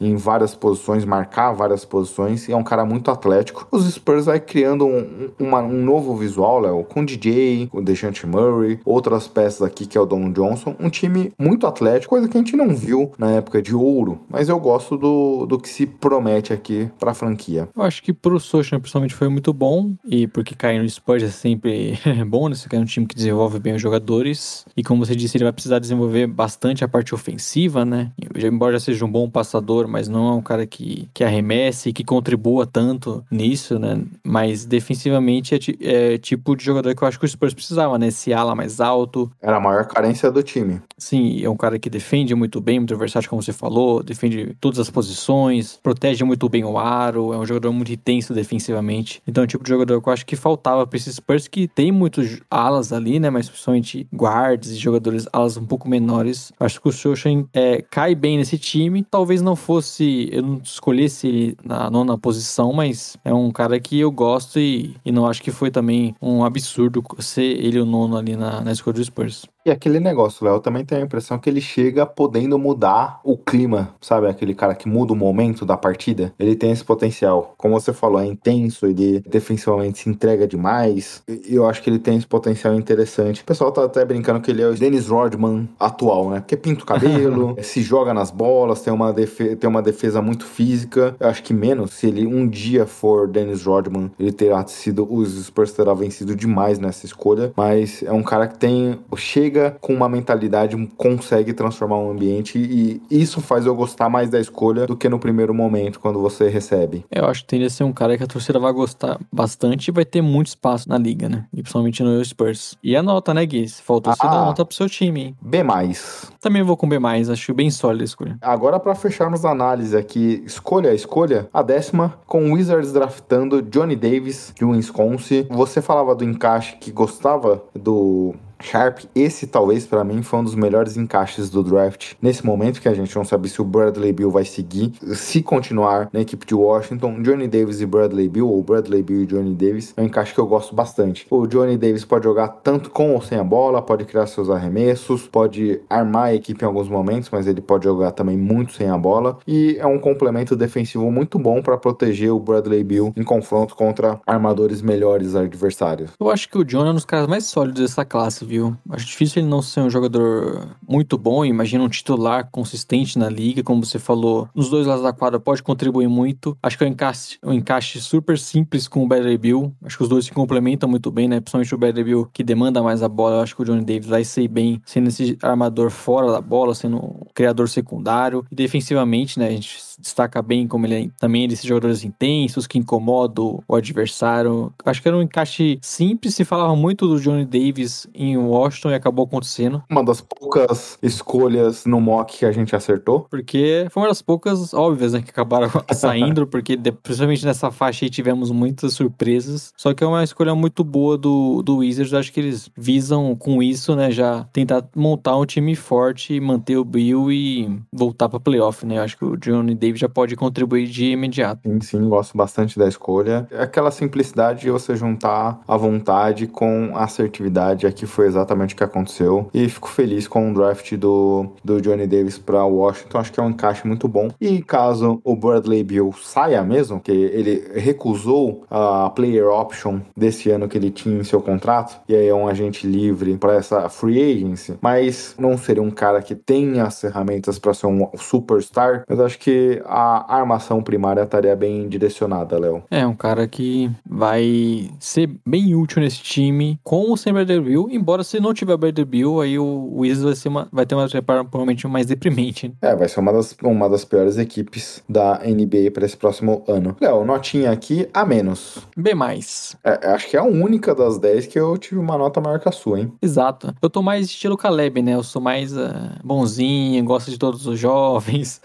Excelente. Léo, vamos passar rapidamente pelas trocas, pelo menos de primeiro round que a gente teve na noite de ontem? Porque parecia aqui até as 10 primeiras escolhas que seria uma um draft sem tanta emoção, mas a partir da décima primeira começou uma confusão de troca que na décima segunda aconteceu uma troca que ninguém sabia o que, que tinha acontecido. Aliás, na décima terceira aconteceu uma troca que ninguém sabia o que, que tinha acontecido, né? Vamos passar rapidamente, porque na décima primeira a gente achou estranho com a notícia de que o New York Knicks tinha selecionado o Osmani Dieng. Cara, não faz sentido algum o Dieng aqui. Será que os Knicks estão indo pelo best player available, olhando o talento, o potencial do cara? E aí, minutos depois veio a notícia notícia de que o OKC trocou três firsts protegidas aqui, todas de 2023. Detroit, Washington e Denver ainda não saiu quais são as proteções. Pela 11 primeira, OKC que escolhia na 12 segunda, Léo, fez um movimento ousado aqui, mas direcionou dois jogadores que provavelmente eles viam muito talento. Para os Thunder, que tem todas as escolhas possíveis, dá três protegidas aqui, ok. É, eu acho que é isso, né? O Thunder querendo garantir um jogador que pelo jeito estava crescendo bem, né? Porque o potencial dele é grande e potencial físico físico, né? Um jogador que tem envergadura espetacular e tudo mais. Então eu imagino que eles queriam garantir um cara que eles gostam. E aquilo, o,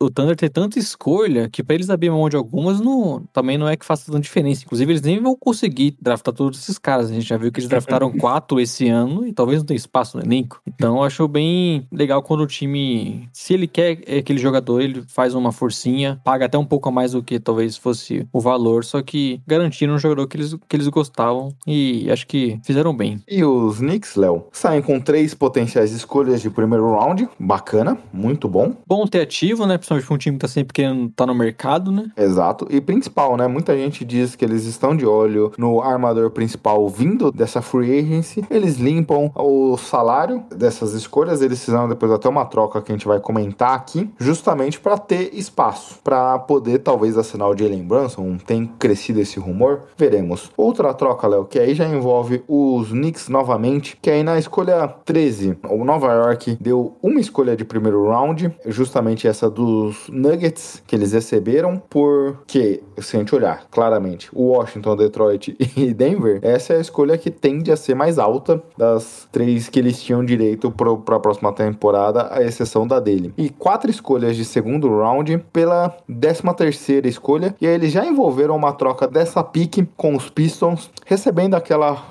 first dos Bucks que os Pistons receberam dos Blazers e mandando com o salário do Kemba Walker. Aí nessa brincadeira eles abriram mais de 10 milhões no cap e os Pistons saíram com Jalen Duran, Léo. Ufa, troca doida essa. É, essa troca, inclusive, que, aquele momento que a gente tava junto ali, né, falando, ninguém entendia o que tava acontecendo. Onde o Duran vai jogar? é, porque o Chance já fala que era direto pro Knicks, né? E pelo que eles pretendem, conseguiram aquilo, né, que eles querem, que é abrir espaço. Foi uma, foi uma boa troca pro time time. Pro Pistons eu gostei muito, que eles conseguiram um jogador pra posição que conseguiram um jogador que eles querem, um jogador que tava caindo, então tinha até essa questão desse valor, né, posicional. Ele tava caindo e é um cara que faz total sentido, eu acho que no que desse núcleo jovem que eles estão montando. Eu não entendi muito pro Hornets. Eu não entendi nada pro Hornets. Olha, para mim foi o pior movimento do draft. Pior que o King selecionar o Keegan Murray, viu? Porque a gente já falou, a gente gosta do Keegan Murray, por exemplo, muito em relação a passar o Jaden Ivey. Aqui foi o pior movimento do draft, Léo. Eles não ganharam nada, eles ganharam uma escolha futura aqui que tá, e aí? Sua principal carência é um pivô, né? E aí você deixa de draftar o que é o melhor da classe. Exato. Eu, eu entendo o que eles pensaram, que é tipo, pô, eu troco e pego o Mark Williams, que é, eles estavam bem satisfeitos com o Mark Williams ali na 15, porque eles sabiam quem ia sobrar na 15. Eu entendo esse movimento, mas eu não gosto porque eu acho que o Jalen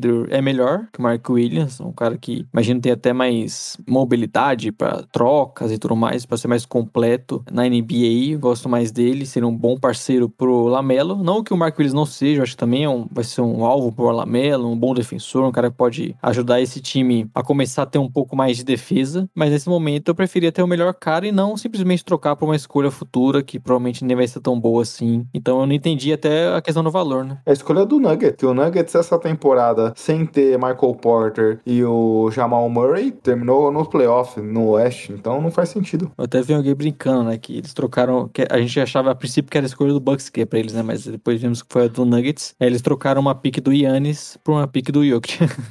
é. Agora, seguindo, porque a gente viu Minnesota Timberwolves trocando a pique 19 com o Memphis Grizzlies pela 22 e 29. O Memphis selecionou o Jake LaRavia, o Wolves selecionaram o Walker Kessler e o Tai Tai Washington, que aí depois eles trocaram pro Houston essa escolha. Do Wolves, eu gostei do que eles fizeram, de sair com duas escolhas de primeiro round aqui ainda, duas pro final. Até pelo que a gente comentou já, há muitos talentos aqui nessa posição. A gente não via uma diferença tão grande entre os nomes e tudo mais. Mas sair com Walker Kessler, um pivô sem mobilidades. Eu entendo a questão que existe um plano de tentar avaliar o Carl Anthony Towns de 4, jogar como um stretch 4 ou algo do tipo. E aí você traz um pivô defensivo para ajudá-lo, proteger protegê-lo no garrafão, porque é uma necessidade da franquia. Mas eu não gosto dessa escolha. Simplesmente eu entendo o que eles estão buscando e eu odeio essa escolha. E aí você troca a 29 tendo Tai Tai Washington, que era um cara cotado para sair na 15, talvez, algo do tipo, é, no range da 15 a 20 pro Rockets. Simplesmente eu não gostei do que o Wolves fez aqui. Eu vou deixar você comentar um pouquinho do Wolves e falar da escolha do, de Grizzlies com o Jake LaRavia na 19. É, eu acho que tinham escolhas melhores pro Wolves, né? Nas duas, né? Sim, eu acho que o Major Moore até gosto um pouco mais do que o Kessler, só que eu acho que tinha escolhas melhores ali. E também eu gostei do movimento da troca também, mas os jogadores em si não eram, não eram meus preferidos naquele momento, então entendo um pouquinho da frustração pro time. É, pro Memphis, eu acho que o Laravia faz muito sentido, né, que o que eles buscam, até pensando que são alguns jogadores que devem sair, né, o Kyle Anderson e tudo mais. Acho que é um jogador que pode já fazer parte da rotação, ajudar nos dois lados da quadra, ser mais um arremessador ali pro Jamona conectar. Gosto bastante da, da escolha. E é aquilo, né? O Grizzlies é um time que vem acertando muito bem no draft nessas posições aí, né? Mais atrás e é difícil até você cornetar. Eu não gostei tanto da escolha deles depois, né? Que eles fizeram outra troca, mas difícil cornetar o Grizzlies nesse momento. Eu tava até lembrando, ano passado, na trigésima, eles saíram com um cara que nem pisou na NBA ainda, né? Então, obviamente, pode ser que, dito isso, para a próxima temporada, o Santi Aldama venha com tudo e seja um dos destaques da NBA, mas eles pegaram, é, já tá conectando o assunto seguinte, que o Memphis fez a troca para subir pela escolha do Sixers, que todo mundo dizia que o Sixers ia trocar essa escolha. Basicamente, o Memphis deu de Anthony Melton, que é um armador sólido, recebeu a 23 e recebeu também o Danny Green. E o Sixers abre uma parte de cap aqui. Mas aí você seleciona o David Rod, Léo, que muita gente não tinha nem analisado esse cara. Eu, particularmente, não sei o que dizer sobre o prospecto em si, porque de dos 40 que eu cheguei a assistir com um pouco de detalhe aqui para poder me preparar, 40, 5, 45, eu nem não vi ninguém dos principais analistas citar esse cara. Então, para um cara que talvez fosse sair no segundo round, Léo, porque você drafta ele tão alto? É, eu acho que eles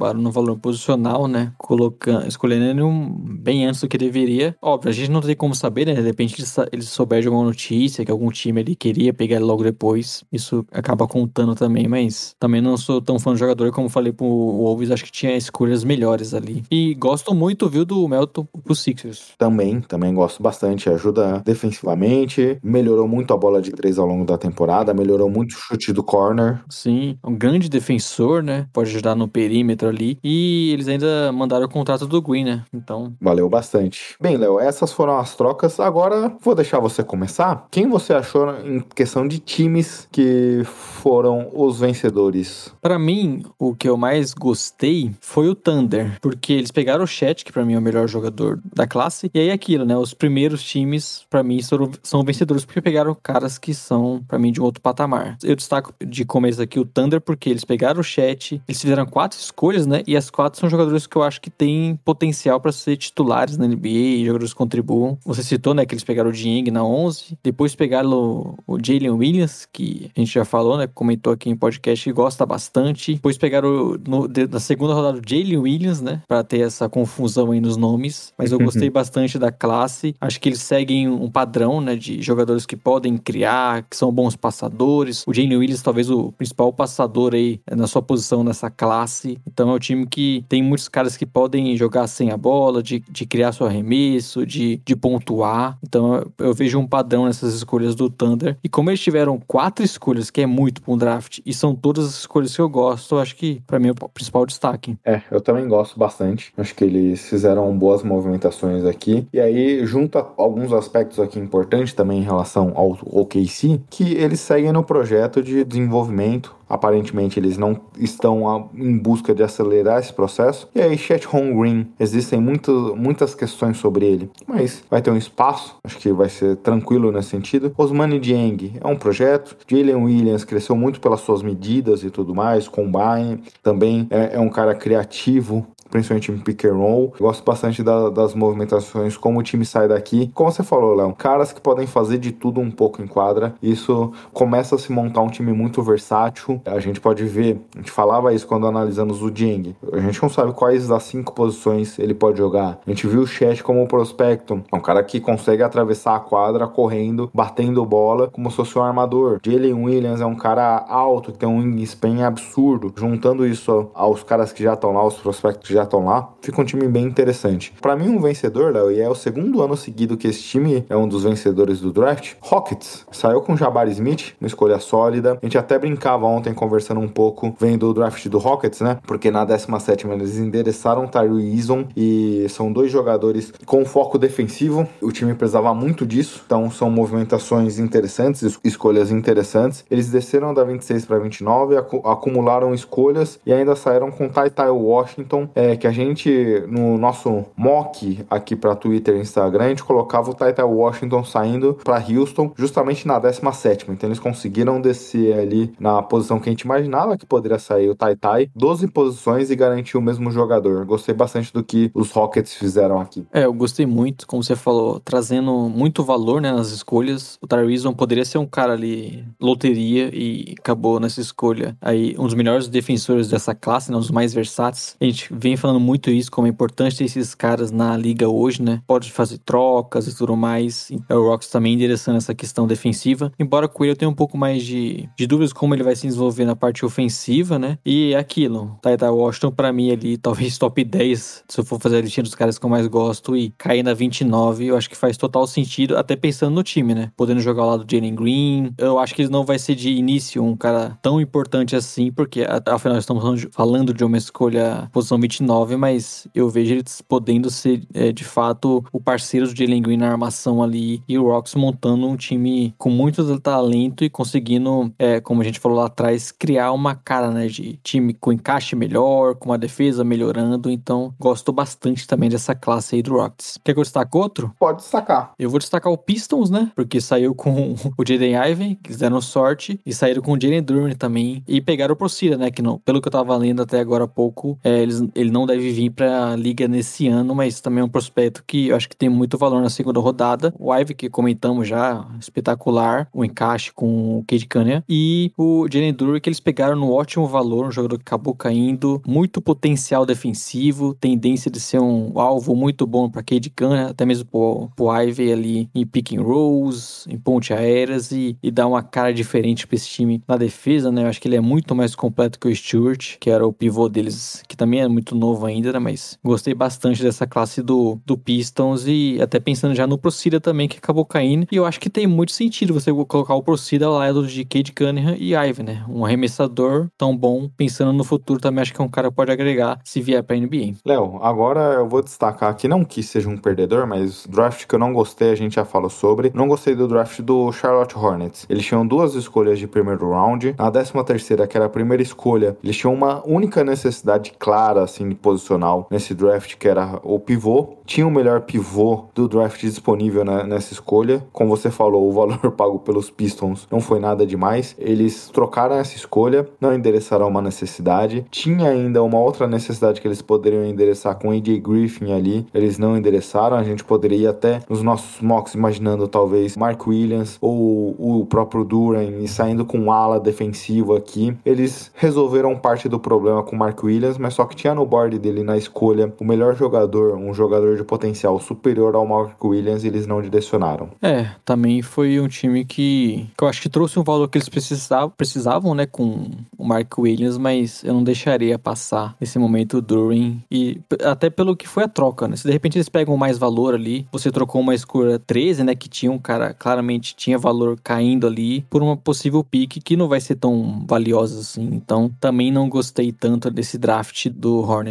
E quem mais você não gostou? Quem mais eu não gostei? Eu vou te falar que não gostei muito do que o Kings fez, porque eu gosto do jogador e eles pegaram ali um cara numa escolha 4 que para mim, ele, sei lá, um top 6, 7 da classe, então é um bom valor, que até gerou um meme depois, né? Eles pegaram o, Hard, Jaden Hard, que caiu muito, né? Caiu pra segunda rodada, mas foi direto uma troca pro Mavericks. Então, pelo valor, o que o Kings fez, acabando trocando ali, podia pegar mais um, um jogador importante na, na, segunda rodada, acabaram trocando e passaram o Ivan, né? Que era para mim o quarto jogador, pelo menos, dessa classe. Então, não gostei muito do que o Kings fez, por mais que nesse caso aí tem um jogador que eu gosto bastante. É, eu também não gostei, porque você precisa endereçar talento no top 5, e você não fez isso. Aí a gente dá margem, né? O Kings acaba dando margem para aquele meme que saiu ontem, os prospectos que foram escolhidos depois de uma escolha do, do Kings. Então você vê Don't, Damian Lillard, e aí você já imagina o cenário com Ivy aqui. É, é complicado, né? É, era um talento claro aqui, top 4 desse draft, e você não endereçou, por mais que não fosse uma necessidade. Então, eu não gostei também desse draft.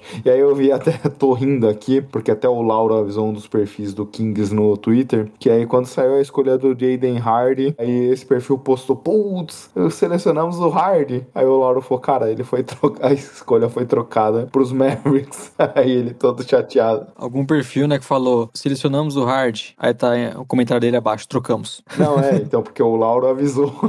Aí a pessoa que printou e virou meme não tem o Lauro, não viu essa parte do meme, mas independente de dar certo ou não as escolhas, foi um draft. Quando a gente olha em termos dos nomes, dos talentos disponíveis, broxante. É, é aquilo, eu não acho que tem muito times que perderam, inclusive o próprio Kings pegou talento, então é complicado falar que perdeu, mas é mais pela oportunidade que eles deixaram passando. Exato. E agora, quais jogadores, qual um jogador ou dois jogadores que você achou que foram vencedores nesse draft? Vencedores no sentido de cara, que encaixe maravilhoso eles caem. Bom, até destacando aí um time que eu também acho que foi muito bem, né? Aí serve pros dois. Eu acho que o Hawks, com o AJ Griffin, é um valor enorme pro Hawks. É, é, tinha uma necessidade gigante de um cara como o Griffin. Tudo bem que muita gente debate sobre o potencial defensivo dele, mas ele tem ferramentas interessantes, ainda não demonstrou. O piso dele talvez não seja tão alto. Pegar um cara com esse potencial defensivo e um shooter nato ali naquela posição foi maravilhoso. Eu acho que o potencial dele é enorme, deve melhorar ainda, questão de criar o seu próprio arremesso, de cada vez ser mais eficiente. Então é um tipo de jogador que eu gosto muito e para mim não tem muita explicação ele cair na, na, escolha 16 ali, embora eu entenda a preocupação com as lesões. A gente sabe que isso faz jogador cair. Já vimos isso com o Michael Porter Jr. lá atrás. Mas eu, pro Hawks é maravilhoso e pro Griffin acho que também jogar o lado de Young vai ser bem interessante. Se já quiser que eu destaque outro, o Jovic.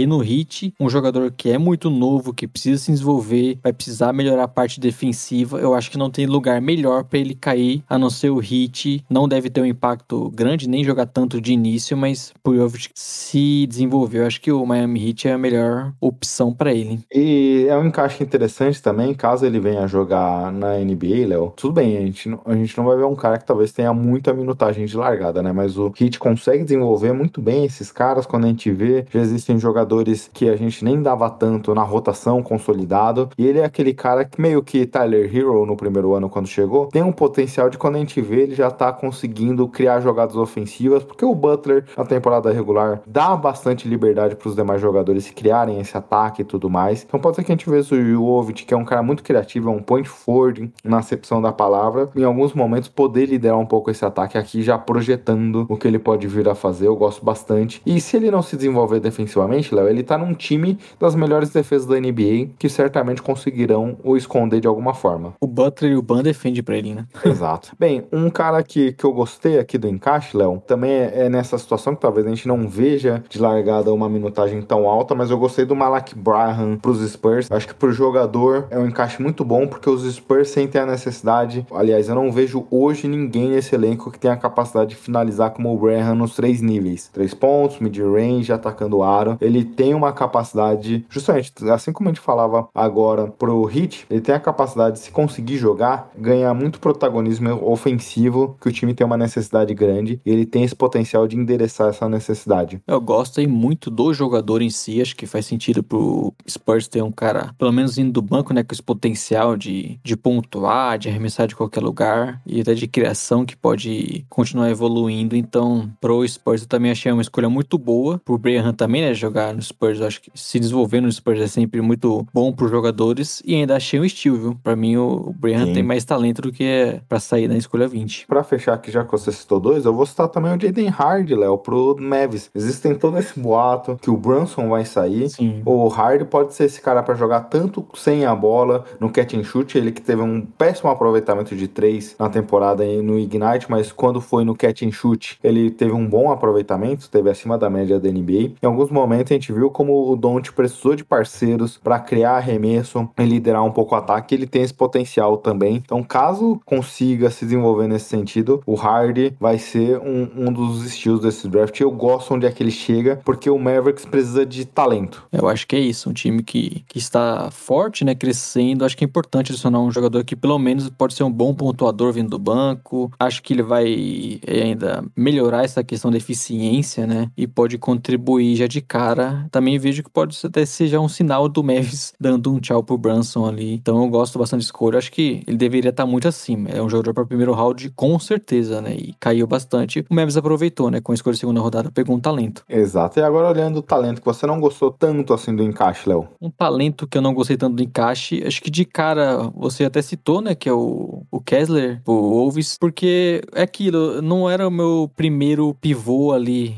disponível. Acho que tinha outros caras que poderiam ser escolhidos antes, não só como pivô, mas também outras posições pro Wolves. E não um dos jogadores que eu acho que pode ter mais a ver com a NBA atual. Então, Kessler é uma escolha que eu não gosto tanto assim pro Wolves e por mais que é uma escolha ali de final primeira rodada, assim, você não espera tanto, eu não gostei. Achei que tinha jogadores melhores que poderiam contribuir mais no Wolves nesse momento. E pensando pro jogador, né? Ele chega num time onde é hoje o principal jogador do time jogar na posição dele. E é uma posição que você não consegue variar, você não consegue. Dificilmente a gente vai ver times jogando com dois pivôs, né? Então, qual vai ser o espaço e a minutagem do Kessler nessa condição? E claramente o time queria, que é um pivô, né? Se especula, inclusive, que eles querem veteranos como Gobert para jogar ao lado do Towns, ter essa proteção. Entende a escolha, talvez uma aposta que é uma escolha, como eu falei, final de primeira rodada. O time não, não é que eles estão pensando que o Kessler vai ser o parceiro do Towns, é só talvez uma ideia, um jogador para ter alguns minutos ali, mas pelo valor eu acho que poderiam ter pegado outros caras. Exato. Um que eu não gostei pensando no jogador, é, até talvez o espaço que ele venha a ter na NBA, que é aquilo que você falou, Léo, é aquilo que o Vinícius já tinha comentado aqui conosco. É um draft horizontal. Então, a exceção de nomes como David Rod, Walker Kessler, não tem situações assim tão absurdas no primeiro round, mas pensando no jogador, um que eu não gostei é o Blake Wesley pros Spurs. E aí, pensando no jogador, os Spurs hoje é a posição de que ele está extremamente, hoje, tá até mais cheia do que deveria é a posição de guards, armadores e tudo mais. Tem o Joshua Primo, que é um SG, mas pode jogar de PG. Tem Josh Richardson, que não é um criador, mas pode em alguns momentos marcar o criador adversário e tudo mais. Então, é um time que já tá no limite ali daquela posição. E vem mais um jogador que é baixo, que joga na posição de armação. Não vejo, talvez, o Blake Wesley tendo minutagem nos Spurs nos próximos dois anos. É, é muito jogador pra posição ali. Eu entendo o valor do Wesley, né? Um jogador que. Ele tinha talento para sair aí na, na pick 20, talvez, pelo próprio Spurs. Sim, o jogador é, pontua muito, né? Precisa melhorar o arremesso de 3, mas tem um upside, é um grande defensor, a tendência é essa, né? É um desses armadores que a gente viu saindo bastante aí, né? Que tá na moda hoje em dia. Só que, até pela posição ali, como você citou no Spurs, a concorrência vai ser pesada. Talvez para ele seja bom ir jogar no, num time assim, né? Mas de cara não deve ter tantos minutos, como é de costume até no Spurs. É, exato. Bem, Léo, agora a gente já passou de alguns nomes, a gente já falou do Prost, da gente já falou do Jaden Hardy, mas caras que você gostou assim, pensando no segundo round, os Pelicans aí com o AJ Lydell na 41 posição, foi um potencial estilo desse draft. Eu estranhei ele não ser na primeira rodada, porque fala muito no Bulls, né? E Eu até brinquei que... contigo falando que, pô, tô, o, o Vinícius falou ontem, isso até na live do Jumper, 99% dos mocks colocavam o Lydell saindo no, no Bulls, todo mundo falou, cara, não vou nem analisar esse prospecto, porque já tá lá. E aí quando viu que o Bulls não foi nele, falou, putz, e agora? O cara nem chamou ele pra treinar, né? Porque já achava que tava no bull já. Bom, e eu acho que, pô, é super sólido, um cara que deve entregar nos dois lados da quadra, como a gente comentou lá nos nossos mocks e tudo mais, né? Jogador que tem potencial, um bom protetor de aro. Então eu não entendi ele cair tanto. E acho que não vejo um jogador que era escolhido no segundo rodada tendo tanto protagonismo no time forte, que inclusive na posição tem alguns jogadores ali melhores. Mas pensando no valor otimista, eu acho que ele é inclusive um bom encaixe com o Zion pela essa questão de proteção de, de garrafão, de ser bem versátil nos dois lados. Então é uma escolha que eu acho que pode ter muito sentido pro futuro. Até pra citar um jogador de posição parecida que eu gostei bastante foi do Coloco, né? Christian Coloco foi pro Raptors. Coloco, meu. Essa piadinha aí eu resolvi evitar. Cara, a gente sabia que o, o Raptors tá sempre atrás de um, um pivô, né? Pegou ele ali no início da segunda rodada. Eu acho que é um, um jogador que eu gosto muito. Não vejo ele devendo quase nada aos pivôs aí que saíram bem antes. Achei, achei que você ia falar que ele não deve nada pros pivôs atuais do Raptors, deve te bater, porque ah.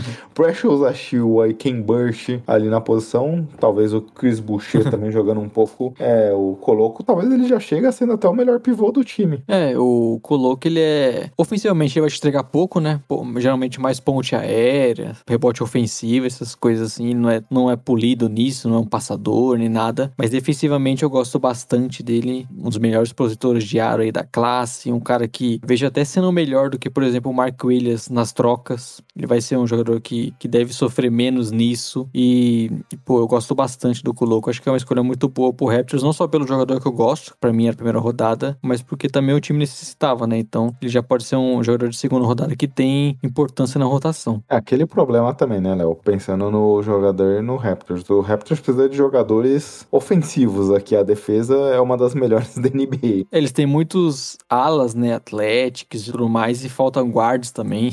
Exato. Mas gosto, acho que na posição que saiu aqui foi muito boa a seleção. E para fechar, Léo, gostei do Kennedy Chandler pro Memphis. Um bom nome ali na 38ª. O Memphis pagou pros Spurs essa escolha e deu uma escolha futura de segundo round. Aquilo que a gente já falou no, no próprio mock da semana passada que eu selecionei o Chandler pros Spurs na 25. É um cara que pela altura acabou sendo muito prejudicado, mas que se não ele tem talento fora a questão física de primeiro round até de loteria. Então você sair com o seu armador reserva, já que eles têm o Tyle Jones, mas só que é um armador mais burocrático, eu falei pivô, desculpa, é um armador mais burocrático, você tem uma opção ali de variar trazendo um armador extremamente criativo, ofensivo e tudo mais. Então, acho uma baita escolha para os Grizzlies. Até lá atrás o Caleb fala isso, né? Se ele fosse mais alto, isso é a primeira rodada, é um cara muito bom, acho que é um ótimo valor nessa segunda rodada e deveria ser primeira para mim. E como você citou, né? Um time que saiu o Melton, pode sair o Tyus Jones, então já vejo o valor dele também na posição do time precisar. Então gosto bastante. Só para citar outro, para a gente nem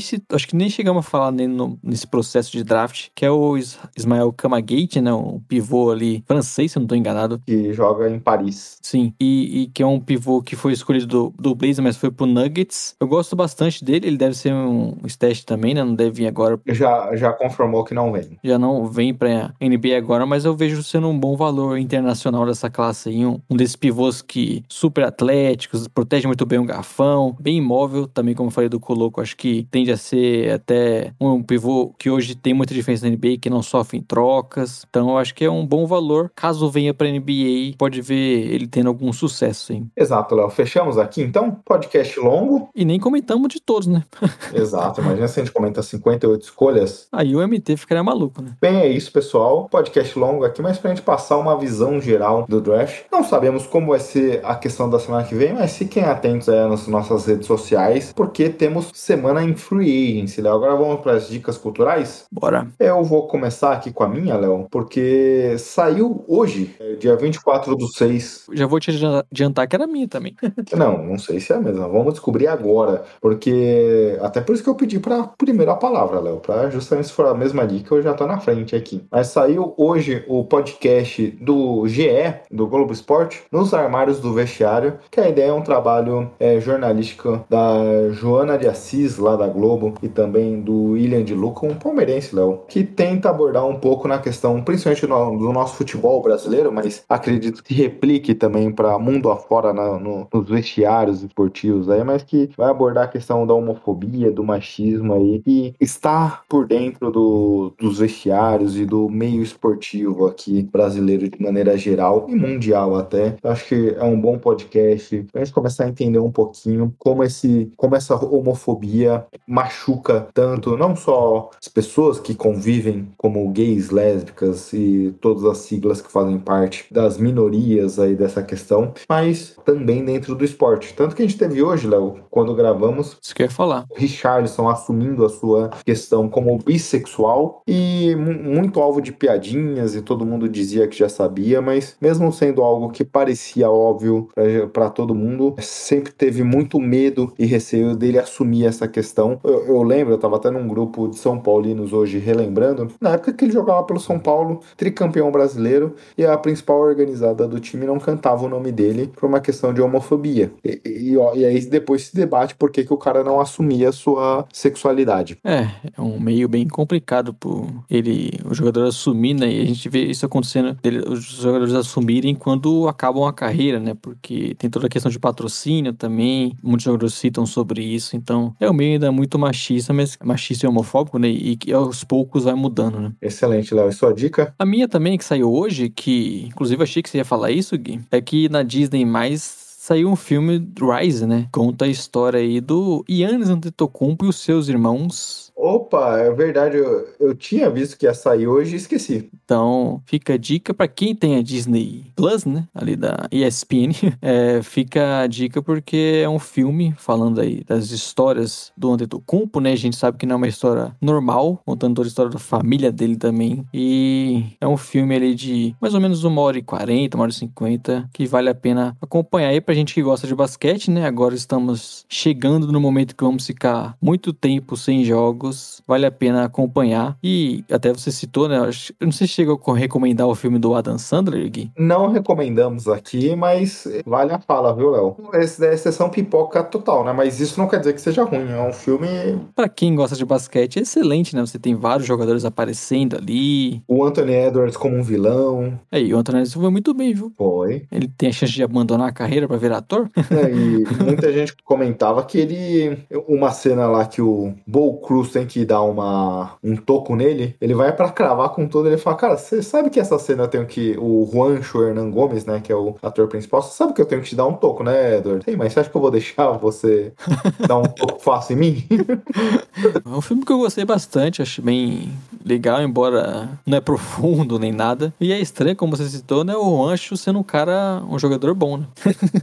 Surpreendente. Conheci um Juancho que eu não conhecia. Aliás, Léo, quem sabe aí, ó, vamos refletir sobre, mas agora em época de intertemporada, poucos assuntos, a gente até talvez fazer um, uma análise de filme aqui. Quem sabe, hein? Trazer o nosso amigo Gabriel, né? Carlos Esportes, o nosso MT também, É, só que gosta de assistir filme. E, e muitos filmes aí sobre basquete saindo agora, viu, Gui? exato. Tem que, temos que aproveitar a hype aí. É isso, né, Léo? É isso, encerramos aí mais uma edição desse podcast. Edição especial, né? Draft é sempre muito legal acompanhar. Adoramos. E vamos ter a Free Agency semana que vem, vamos ver qual que vai ser o impacto, né? Sempre tem muita especulação, mas não necessariamente vão ter muitas trocas e muitas mudanças de jogadores aí, mas sempre tem assunto, né? Sempre tem assunto. Assunto a gente garante. Bem, pessoal, é isso. Boa semana pra vocês. Um bom início de julho, meio do ano, Léo. Bora lá. É isso, bora lá, boa semana pra todo mundo. Até mais e tchau, tchau. Tchau, tchau!